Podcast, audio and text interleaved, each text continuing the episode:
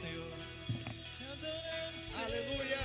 Aplauda mais forte, dê o seu melhor aplauso, porque é para Jesus Cristo de Nazaré. Aleluia! Aleluia! Glórias ao teu nome, Senhor, nosso Deus, nosso Jesus maravilhoso. Que benção, a igreja pode estar se assentando. Que manhã gostosa na presença de Deus. Como é bom podermos sentir a presença de Deus, né? Nesse ambiente de glória, de unção. Meu Deus, que louvores tremendos. Parabéns para esse ministério de louvor abençoado aí da nossa igreja, que tem nos levado à adoração. Isso é muito importante. E hoje eu quero falar com você sobre fé. Quero tratar de um assunto, do assunto fé. E o tema dessa ministração é a fé que agrada a Deus. E para isso eu quero ler Mateus, o Evangelho de Mateus, o capítulo 8 e o versículo 13. Capítulo 8, versículo 13. Apenas esse versículo. Diz assim a palavra do Senhor. Então Jesus disse ao centurião: Vá, e como você creu, assim acontecerá. Na mesma hora, o seu servo foi curado. Amém. Glória a Deus. Feche seus olhos, vamos orar mais uma vez. Pai, nós queremos, Senhor, te agradecer pela tua palavra, que é viva, é eficaz, é real. Pai, ministra aos nossos corações nessa manhã, que nós possamos entender qual é a fé que te agrada, para a honra e glória do teu santo nome. Amém, amém e amém. Glória a Deus, a fé que agrada a Deus. Dentre os mais de 30 milagres que Jesus Cristo realizou, que estão registrados na palavra do Senhor, um dos meus preferidos é justamente esse aqui, da cura do servo do centurião. Mas eu não vou pregar só sobre esse versículo, eu vou usá-lo como introdução e falar um pouquinho do contexto em que ele aconteceu aqui, porque ele, quer, ele traz algo muito especial para nós compartilharmos hoje aqui. Bom, o centurião ele era uma autoridade romana que era responsável por 100 soldados. Ele era um cara que ele tinha uma autoridade bastante reconhecida ali na região. Ele onde ele mandava, onde ele falava e as pessoas obedeciam a sua ordem. Ele tinha posses, ele tinha recursos, mas o servo dele ficou doente. Ele era alguém que, que era muito bom para com o povo judeu, mas aconteceu do servo dele ficar doente. E então ele entendeu que Jesus estava na região e que Jesus era uma autoridade, que Jesus era bom e que Jesus poderia realizar um milagre ali na vida do seu servo. Então ele vai lá falar com Jesus. Ele vai até Jesus. E é aí que, que, a, que essa passagem fica muito legal. É aí que ela fica muito maravilhosa. Quando ele chega para Jesus e ele diz: Olha, Jesus, o meu servo está doente, eu preciso da sua atenção, eu preciso que o Senhor faça um milagre na vida desse meu servo, se o Senhor puder fazer. E Jesus responde, né, em outras palavras, ele diz: Ok, tá bom, então vamos lá. Aí que acontece a parte mais legal, aonde esse servo diz: Não, não, não precisa, porque eu não mereço ter o Senhor na minha casa. Eu gosto tanto dessa passagem porque um centurião romano naquela época, ele era o cara que mandava nas pessoas, que ele dava ordem para as pessoas. Se era alguém nessa época que podia usar a sua posição é, de autoridade para conquistar alguma coisa, era esse homem. Ele poderia muito bem ter usado outras palavras aqui para Jesus, ele poderia falar: Não, Jesus, eu estou mandando você ir na minha casa. Mas olha o que ele diz. Ele diz mais ou menos assim: Olha, Senhor Jesus, a minha posição de autoridade, nesse momento ela não vale nada diante do Senhor. Jesus, eu não mereço a tua presença, mas eu preciso é da sua graça. Não é o meu mérito que vai trazer a sua presença, mas eu preciso que o Senhor haja com graça para comigo. E aí ele então ele explica o porquê disso. Ele diz: Olha, Senhor, eu vou te explicar o porquê que eu penso dessa maneira. Eu penso assim porque eu também sou uma autoridade. E eu sou um cara lá que tenho uma, uma boa autoridade aqui. Quando eu mando, as pessoas obedecem. Quando eu mando, as pessoas fazem aquilo que eu estou mandando. Se eu mando o cara ir resolver um problema lá na esquina, ele vai e resolve. Se eu mando o outro ir fazer alguma coisa lá longe, ele vai e ele resolve também. Se eu aqui, Senhor Jesus, na terra eu tenho essa autoridade, o Senhor nos céus tem uma autoridade muito maior que essa, e eu sei que se o Senhor mandar, se o Senhor der uma ordem lá na minha casa, o milagre já está feito. Aleluia. E é nessa hora que Jesus então diz para ele: Jesus fala para ele: Olha, eu procurei essa fé em todo Israel e não encontrei. Eu vou achar logo no romano, alguém que que, que, que, nem nasceu em Israel, um, uma fé desse tamanho. E Jesus diz: Eu queria que o meu povo, que todo o meu povo, tivesse essa fé que você tem. Aí Jesus então vai falar esse versículo que nós lemos aqui na introdução de Mateus 8 e 13, quando ele diz: Vá, e como você creu, assim lhe acontecerá. E na mesma hora, o servo foi curado. Repare que não tem aquele tempo de espera nesse milagre aqui, não como muitas vezes acontece, onde nós oramos pelas pessoas é, e falamos: olha, descansa no Senhor que o milagre vai acontecer, e espera no Senhor que o milagre vai acontecer. Os milagres acontecem assim também, mas não nessa ocasião. Nessa ocasião foi uma cura imediata, uma cura instantânea, aonde Jesus acabou de orar e o servo do, do centurião foi curado. E eu gosto muito de uma frase desse versículo, e eu quero repetir aqui, que ela diz: Como você creu, lhe acontecerá. Como você creu, lhe acontecerá. Uma das, das coisas mais impressionantes da Bíblia é que em muitas passagens é, bíblicas é que o poder de Deus ele está intimamente vinculado com a fé que a pessoa que está conversando com Jesus tem. Pode perceber. Em muitas passagens bíblicas, nós percebemos Jesus reforçando, ressaltando que a fé da pessoa foi fundamental para que, que aquele processo acontecesse, ou seja, ele um processo de cura, um processo de libertação, um processo de salvação. Mas a fé da pessoa foi fundamental. E isso nos dá, é, nos dá o direito de associarmos então que aonde existe fé, existe o poder de Deus. Existe a manifestação de Deus. Aonde existe fé, existe manifestação do poder de Deus. Então a fé é um dos pré-requisitos para, para a ação de Deus existir. E Jesus reforçava isso de uma maneira muito firme, muito forte. Mas então talvez você esteja pensando, pastor, então você está querendo dizer que quem não tem fé não pode receber a bênção? É claro que pode. Jesus, ele é soberano. Jesus é o dono de todas as coisas.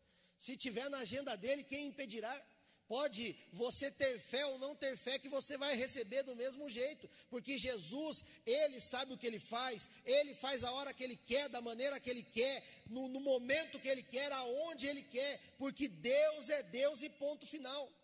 Mas o que eu estou querendo dizer é que, pela história bíblica, a fé é um instrumento muito importante para nós recebermos o milagre ou recebermos a nossa bênção. E qual é o tipo de fé que agrada a Deus? É isso que eu quero compartilhar com vocês hoje aqui nessa manhã.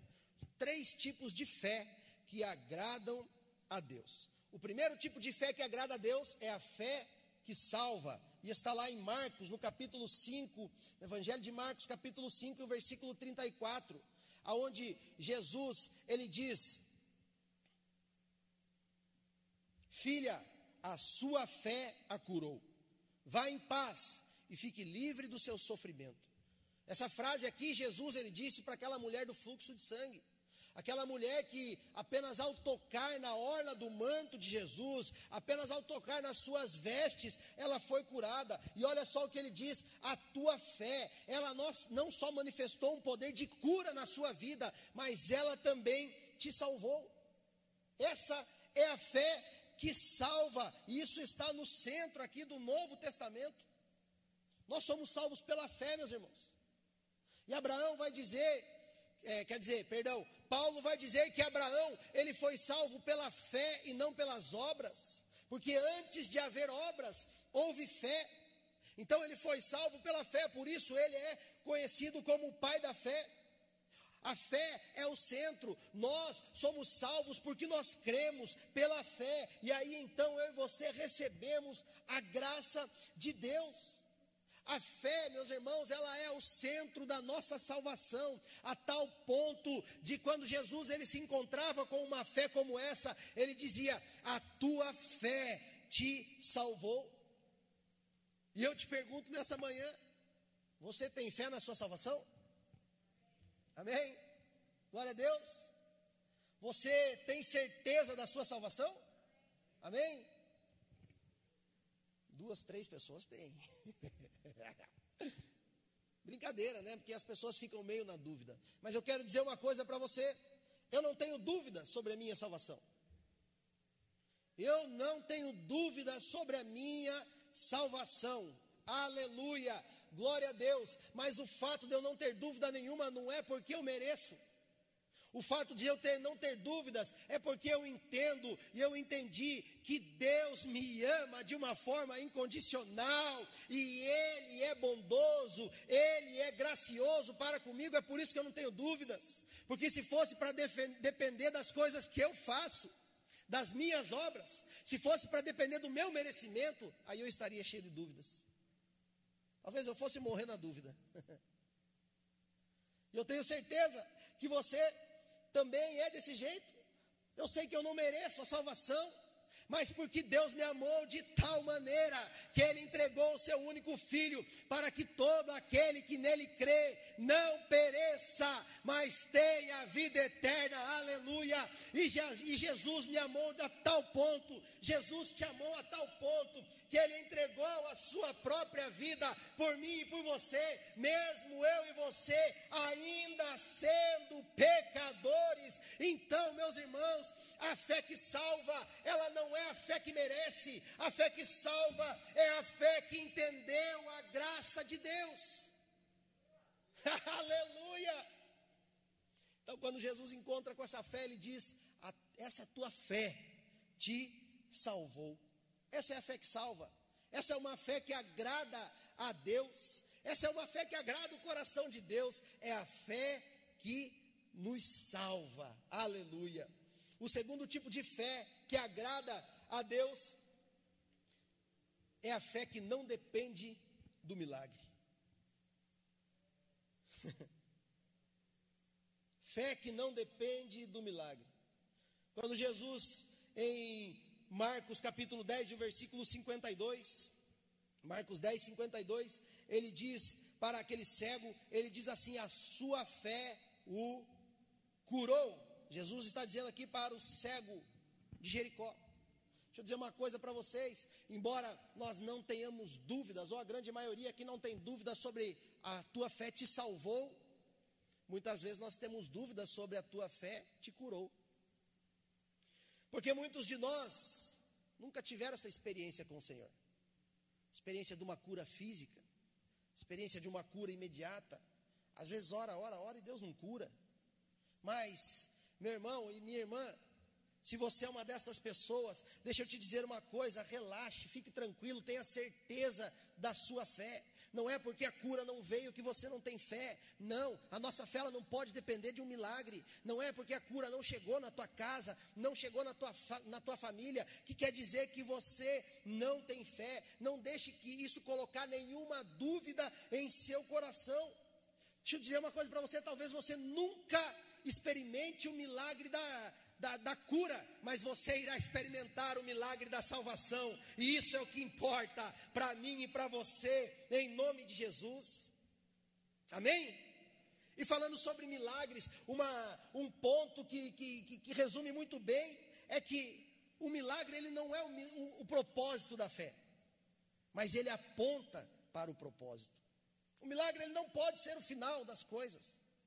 O milagre, ele é um meio, ele é um sinal da salvação, e ele vai apontar única e exclusivamente para Jesus Cristo de Nazaré.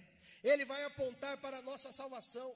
O milagre, ele não pode ser o nosso objetivo como cristãos. Embora tenham igrejas sendo criadas é, por conta de milagres, onde o slogan é venha para cá, que os seus problemas acabaram. Venha para cá que você vai ter cura. Venha para cá que você vai ter dinheiro. Venha para cá que você vai ter prosperidade. Venha para cá que você não vai ter problema nenhum. Não, meus irmãos, o objetivo do milagre nunca foi ser o ponto de chegada, nunca foi ser o fim da linha, nunca foi ser a conquista de um prêmio. Não, o milagre sempre foi e sempre vai ser um sinal que aponta para uma obra que está sendo feita. Então, por que é que Jesus realizava milagres?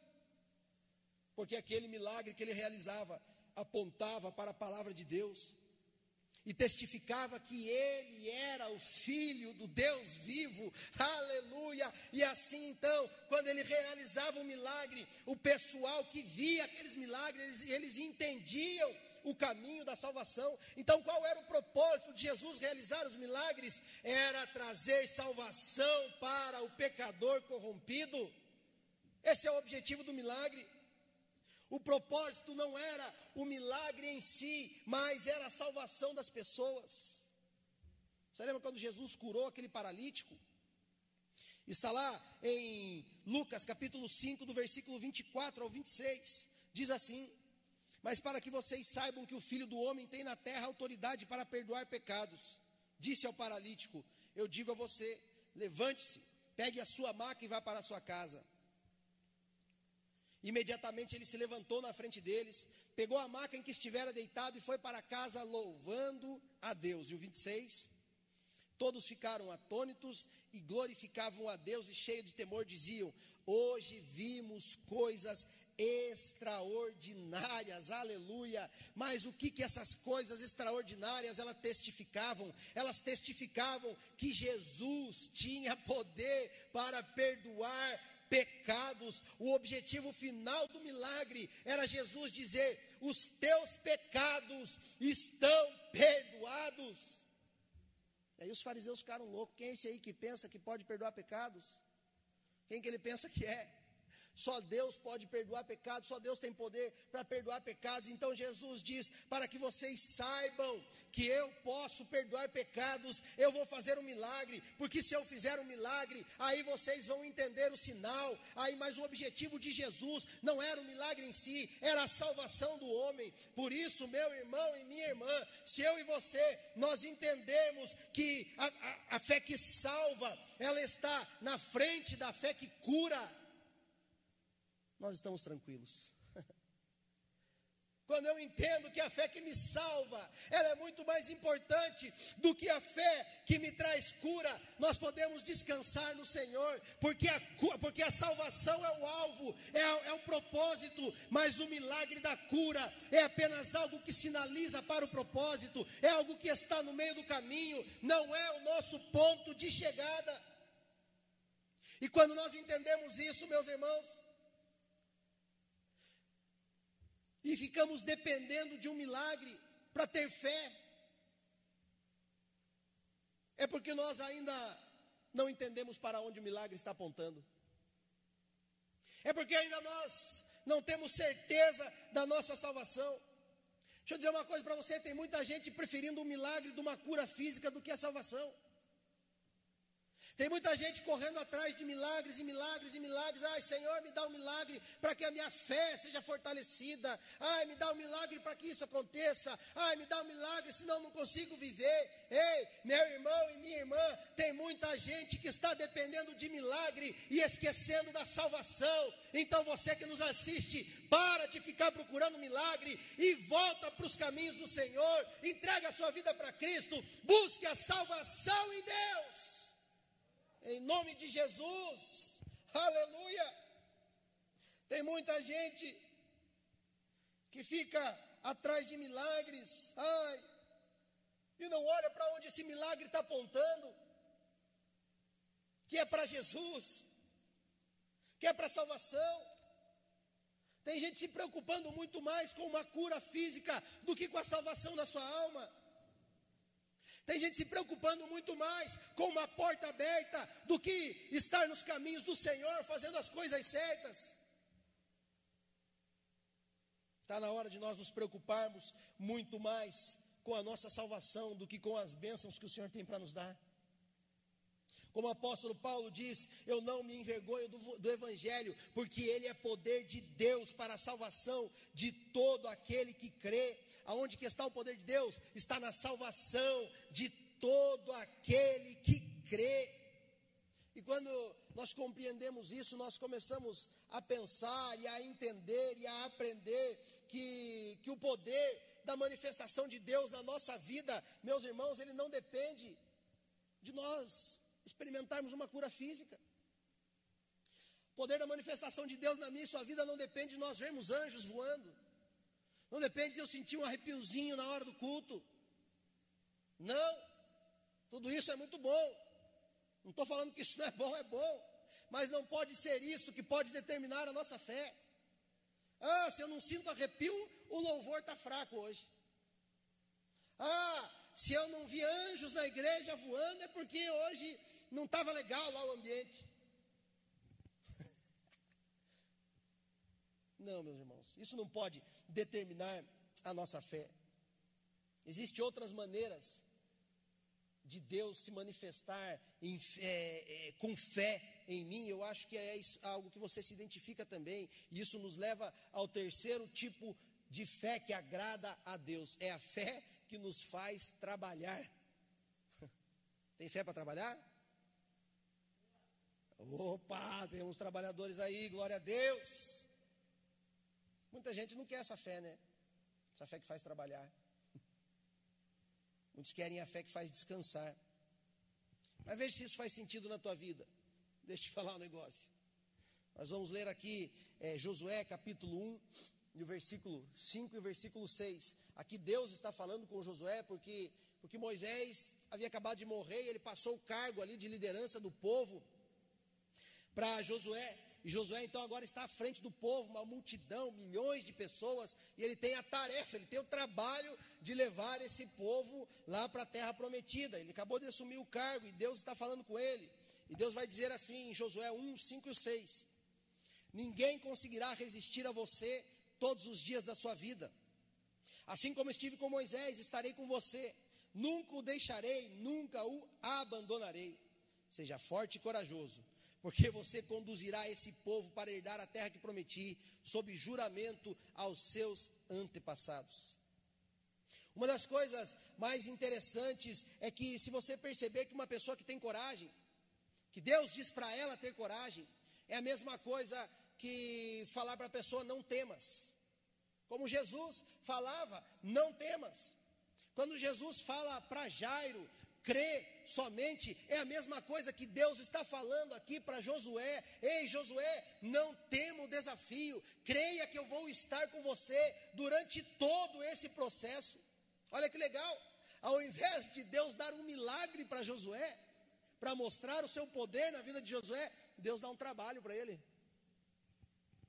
Deus dá uma missão. Deus manda ele colocar a mão na massa. E é uma tarefa meio difícil, meus irmãos. Porque o povo ali é complicado.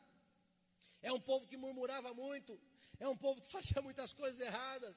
E Josué, então, ele tem que ficar lá gerindo as pessoas, o comportamento das pessoas, e tem que ficar resolvendo o problema de um que roubou não sei o quê, problema de outro que está mentindo. Aí ele tem que ficar batalhando ainda, enfrentando guerras e tudo mais. Mas quando Josué ele chega lá no final desse livro, ele pega o relatório e ele começa a escrever: Fulano de Tal, você vai para a terra tal. Fulano de tal, você vai lá para aquele terreno tal. Fulano de tal, você vai para aquele lado lá. E quando ele termina isso, quando ele termina todo mundo, quando ele faz seu serviço, ele diz assim: quanto a vocês eu não sei, mas eu e a minha casa serviremos ao Senhor. Aleluia. Sabe por que eu estou falando isso? Porque tem muita gente que é muito boa para começar chamado, mas não termina o chamado que começou. Tem muita gente que é muito boa para começar chamado, mas não continua no chamado. Tem muita gente que é muito boa para iniciar ministério, para começar o ministério, mas não completa aquilo que Deus tem colocado nas suas mãos. E Josué disse: Eu comecei, eu continuei, eu entreguei a obra que Deus me deu. Meus irmãos, isso é a fé que nos faz trabalhar. Essa é a fé que agrada a Deus. As pessoas têm que entender que existem outras formas da fé se manifestar nas nossas vidas.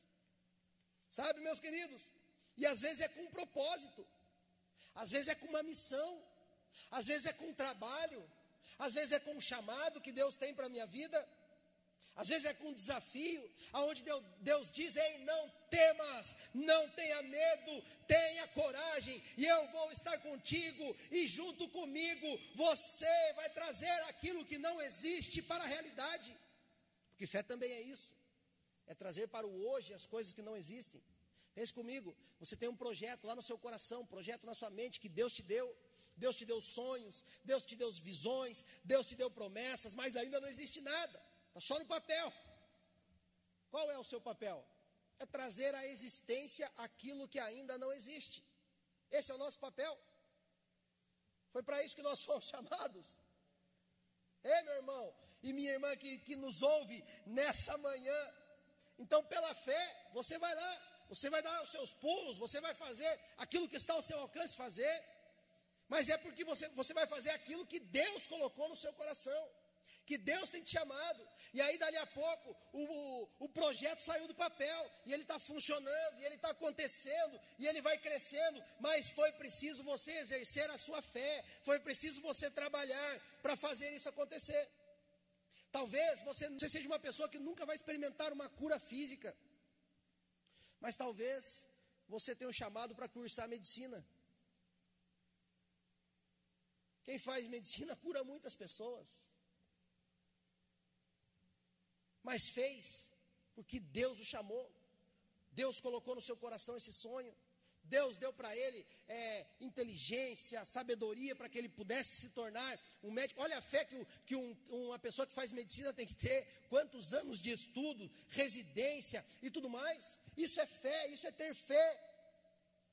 Quem faz psicologia, os psicólogos, que Deus os abençoe, estão fazendo um trabalho maravilhoso no meio, nesse tempo que nós estamos vivendo, em meio à pandemia, os médicos também, mas os psicólogos estão cuidando da mente das pessoas, porque nós estamos vivendo tempos difíceis, onde o, o psicológico das pessoas está abalado, talvez o emocional tenha matado mais do que certas doenças, e o psicólogo está lá curando a mente das pessoas, por mais que não seja uma cura imediata, uma cura instantânea, como foi essa que nós vimos de Jesus, mas é uma cura que talvez a pessoa fique lá seis meses, um ano, dois anos, fazendo sessão, sessões com o psicólogo, e a pessoa sai de lá feliz, sai de lá vitoriosa, sai de lá curada, sai de lá aprendendo a, a lidar com os seus medos, a, aprendendo a lidar com os seus traumas, aprendendo a lidar com pessoas. Isso é milagre, meus irmãos, isso é a fé que nos faz trabalhar.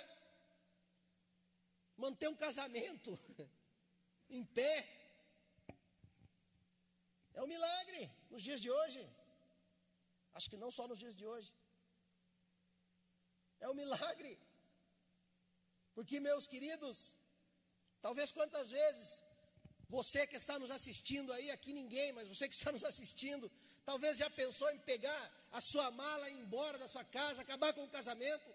Mas você não fez isso porque Deus te mandou ficar, Deus te mandou ser forte e corajoso para ficar, e você então ficou e começou a lutar. Porque a construção da vida é feita de luta diária. Não é fácil. É luta atrás de luta para aceitar para perdoar todo dia, para equilibrar as coisas todo dia, para respeitar todo dia, para entender. Isso é feito, é uma luta feita com fé diariamente. E é isso que eu quero que você entenda. Que às vezes Deus não vai curar a sua mãe, às vezes Deus não vai curar o seu filho, às vezes Deus não vai curar o seu sogro e a sua sogra mas Ele vai te dar uma, um amor, vai colocar um amor tão grande no seu coração, que você vai cuidar dessas pessoas que você ama até o fim, sem sentir peso nenhum. Isso é um milagre, isso é ter fé, isso é ter a fé que trabalha. Daí, porque você não experimenta uma cura física, às vezes vem alguém para você e fala: Olha, sabe por que você não, não, não experimenta essa cura aí? Porque você não tem Espírito Santo na tua vida. tem pessoas que dizem isso. Tem pessoas que falam isso. Para com isso. Se você pensa desse jeito, para com isso. Comece a se lembrar do que Deus já fez na sua vida, do que o Espírito Santo já fez na vida dos seus amigos, dos seus filhos, dos seus pais, na sua própria vida. Olha o quanto ele já moldou o seu caráter, já mudou a sua história. Tem pessoas com a mente tão pequena a respeito de quem é o Espírito Santo que chega a dar dó. Que acha que, que, que, que, que, o Espírito Santo é só essas coisas. Só o xaramanaia, só o cair no chão. Não. Uma pessoa cheia do Espírito Santo é aquela pessoa que tem fé independente da circunstância que ela está vivendo. Uma pessoa cheia do Espírito Santo é aquela pessoa que paga suas contas. Uma pessoa, ó, oh, estralar. Uma pessoa que tem cheia do Espírito Santo é uma pessoa que honra a sua esposa, honra o seu marido, que cumpre com os seus compromissos. Isso é ser cheio do Espírito Santo, muito mais do que levantar a mão e ficar bababá, aí na, na hora do louvor. É claro que isso acontece, são manifestações do Espírito Santo, eu não estou falando isso, mas eu estou falando, quero que você me entenda muito bem que tem gente que acha que é só isso. Mas quantas pessoas que você conhece que se diz que é cheio do Espírito Santo, mas é um mau caráter? Quantas pessoas você conhece que diz que ora em línguas e não sei o que, e tem o dom da revelação, mas não paga suas contas? Bate na mulher. Eu mudei aqui, deixa eu voltar para a mensagem. Perdão. Tem gente que não entende que a obra que Deus faz, ela é completa, ela é muito maior do que qualquer sinal que a gente possa ver. Tem outras formas de Deus agir nas nossas vidas, que é ter fé, do mesmo jeito. Eu queria ler com vocês aqui para a gente encerrar. 1 Coríntios capítulo 3, do versículo 5 ao versículo 9. Diz assim, afinal de contas, é, aqui na verdade, aqui, é Paulo, ele está, ele, eu quero ler esse texto para você entender que a ação humana, aquilo que a gente faz, ela não é desprovida do, do poder espiritual, não. Aqui é Paulo escrevendo para a igreja de Corinto, porque as coisas estavam acontecendo lá na igreja de Corinto e o povo estava meio cheio de querer, meio achando que eles eram o merecedor ali da, da glória. Então Paulo vai dizer assim: afinal de contas, quem é Paulo? Perdão, quem é Apolo? Quem é Paulo? Apenas servos por meio dos quais vocês vieram a crer, conforme o ministério que o Senhor atribuiu a cada um.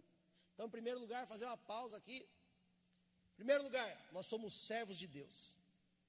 E tudo aquilo que nós fazemos é um ministério que Deus colocou nas nossas mãos. É o um ministério que Deus nos deu, nos deu.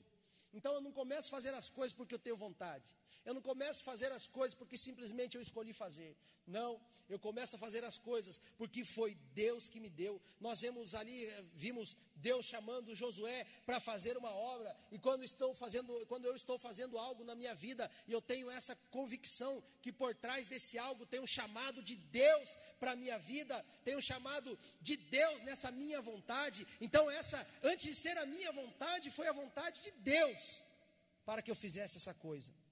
Aí então ele vai continuar dizendo: Eu plantei, Apolo regou, mas Deus é quem fez crescer. De modo que nem o que planta, nem o que rega são alguma coisa, mas unicamente Deus que efetua o crescimento. O que planta e o que rega tem um só propósito, e cada um será recompensado de acordo com o seu próprio trabalho. Pois nós somos cooperadores de Deus. Vocês são lavoura de Deus e edifício de Deus.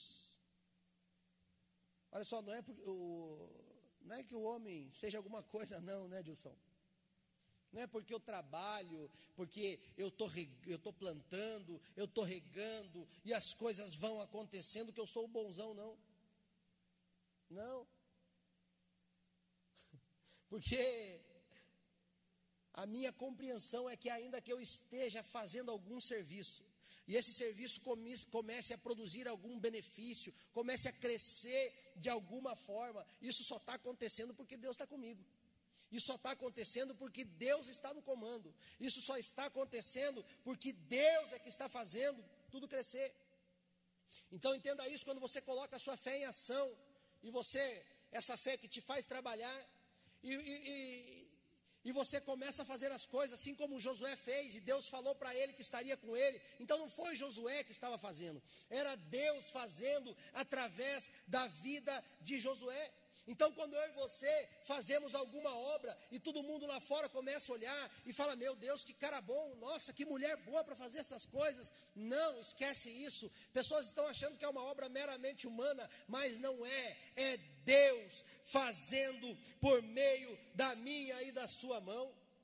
Isso é ter fé, meus irmãos. Isso é ter a fé que trabalha, essa é uma fé que agrada a Deus, isso é unção de Deus na minha e na sua vida. Não é porque você não ora em línguas que você não tem fé, não é porque você não vê anjos que você não tem fé, não é porque você não sente um arrepio que você não tem fé, que você não tem unção na sua vida, não é porque você talvez nunca experimentou e talvez nunca vai experimentar uma cura divina na sua vida, não quer dizer que você não tem unção na sua vida, não. Deus ele age de uma maneira muito mais grandiosa do que essa.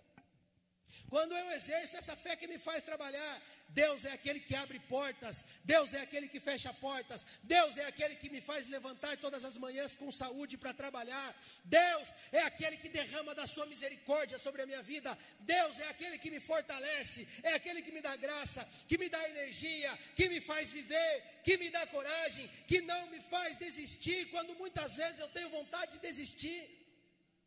Isso é milagre que nós vivemos todos os dias e só vive isso, só enxerga isso quem tem fé. Aleluia! Aí talvez você pode estar pensando, ah, pastor, mas eu tenho um passado complicado aí. Eu sou, tenho traumas na minha vida, tenho muitas limitações, tenho muitas dificuldades. Talvez eu não seja a pessoa certa para Deus me usar. Talvez tem outras pessoas aí que Deus possa usar, mas eu não tenho. Eu tenho muitas limitações, eu não sou aquela pessoa. É, deixa eu falar uma coisa para você nessa manhã. Realmente, você não é mesmo. Realmente, eu não sou mesmo. Mas Deus nunca precisou disso para fazer as coisas crescer.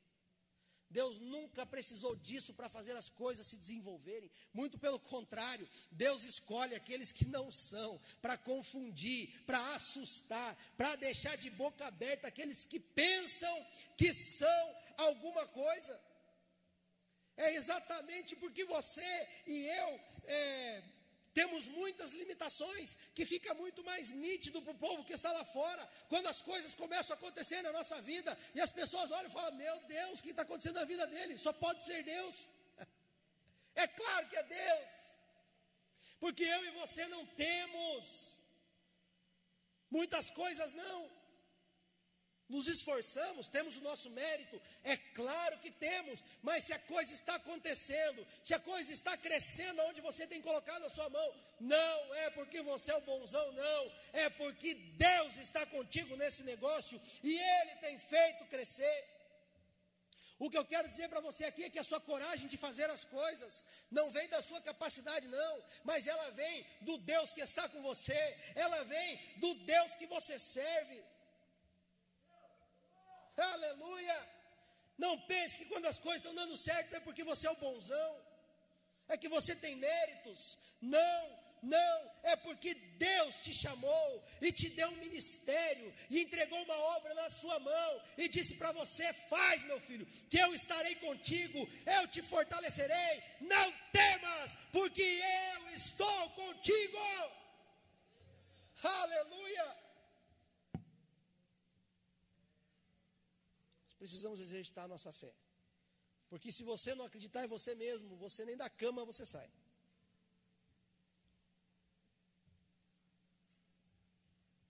Nós temos que nos apropriar disso e quando Jesus chegar para nós, que nós possamos dizer: Jesus, eu não mereço que o Senhor entre nem na minha casa, mas eu sei que o Senhor tem autoridade Eu sei que o Senhor tem poder.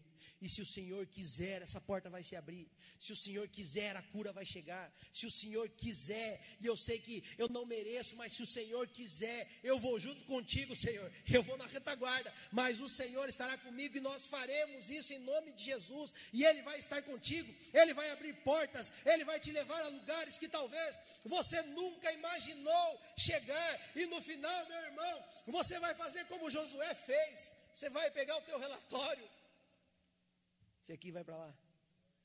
Você vai lá para aquela outra terra. Você vai lá para aquela outra terra. E você vai falar: Senhor, eu terminei aquilo que o Senhor me deu. Aquilo que o Senhor colocou nas minhas mãos, eu fiz. Eu tive fé para trabalhar. E essa é uma fé que agrada o coração do nosso Deus. Está aqui, Senhor. Tudo que o Senhor me pediu, eu fiz. Por isso, tenha bom ânimo. Tenha coragem e ao chegar no final, nós poderemos dizer: Eu não sei quanto a vocês, mas eu e a minha casa, em vez de serviremos, servimos ao nosso Deus. Aleluia. Se coloque de pé nessa manhã. Eu quero. O Ministério de Louvor vai estar adorando ao Senhor e eu quero orar com você.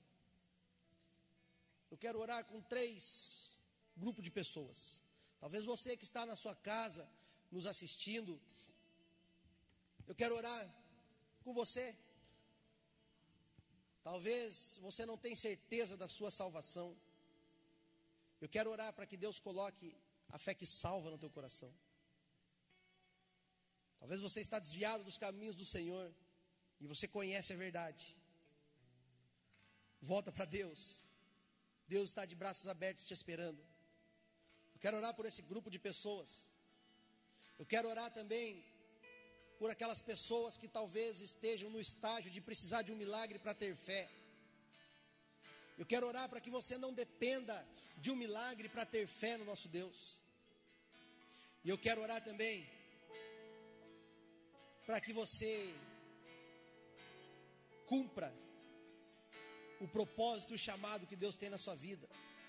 Para que você tenha fé para trabalhar naquilo que Deus colocou nas suas mãos. Eu queria convidar a igreja para colocar a mão no seu coração. Não quero chamar a ninguém aqui à frente.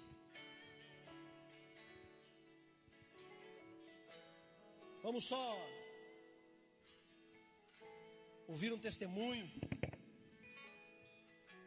Estou tremendo, obrigado pela oportunidade.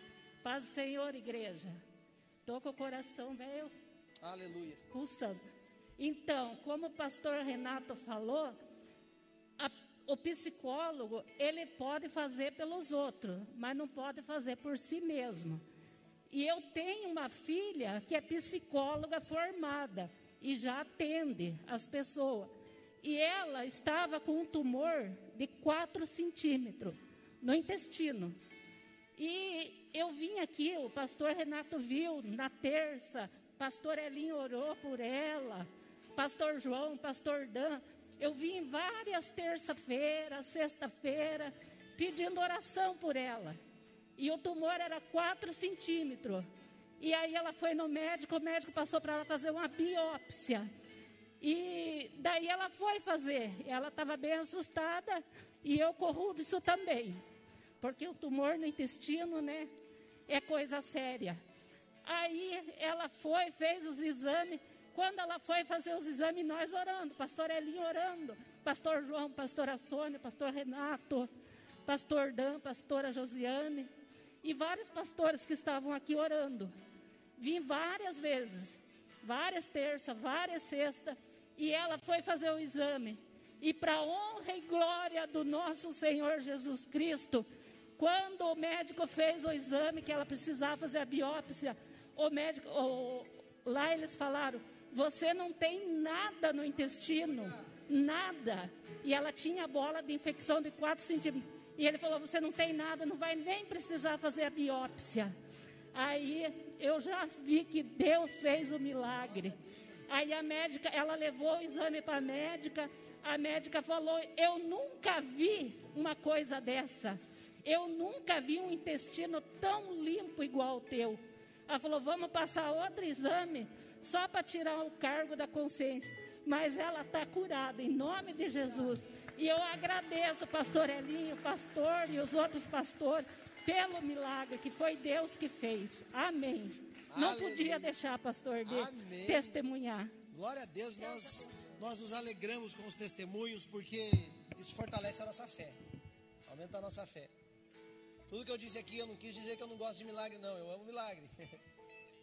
Mas o que eu quis dizer é que a gente não pode depender de milagres para ter fé. Tem um louvor que fala: se Deus fizer, Ele é Deus.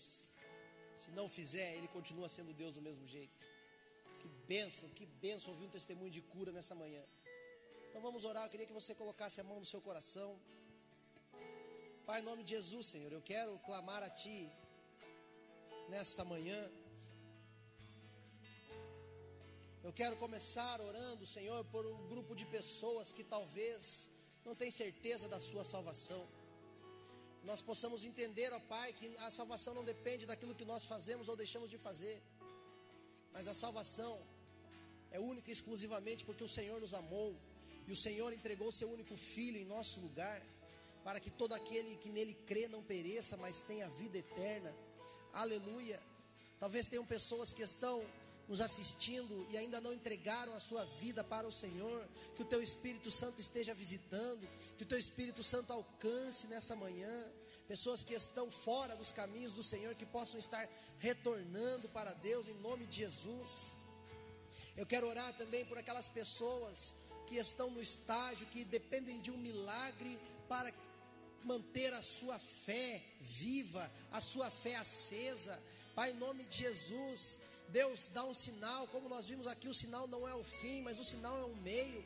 Que o milagre chegue na vida dessa pessoa, mas que ela entenda, Pai, que ela não pode ficar querendo viver de milagre em milagre, mas que ela entenda para onde o milagre está apontando, que é para o Senhor, que é para única e exclusivamente a nossa salvação, ó Pai. Em nome de Jesus, ó Deus. Pai, eu quero orar também por aquelas pessoas que estão em dúvidas do seu chamado, pessoas que estão com projetos, Pai, que estão no papel ainda e até agora não conseguiram tirar, que o Senhor dê essa fé para que eles possam trabalhar, em nome de Jesus, ó Pai. Em nome de Jesus, eu quero orar, eu quero clamar, aumenta a nossa fé, em nome de Jesus, em nome de Jesus, vamos adorar ao Senhor.